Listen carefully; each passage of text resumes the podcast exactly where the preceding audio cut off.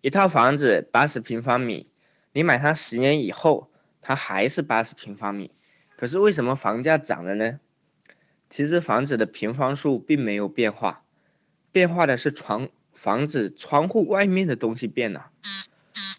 多了一个医院，多了一条马路，多了一个购物中心，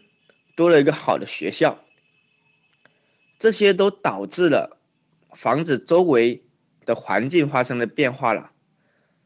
所以房子周围的环境提升了这个房子的品质，从而。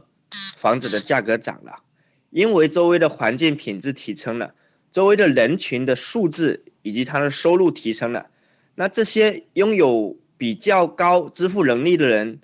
给房子更高的溢价空间，所以房价涨了。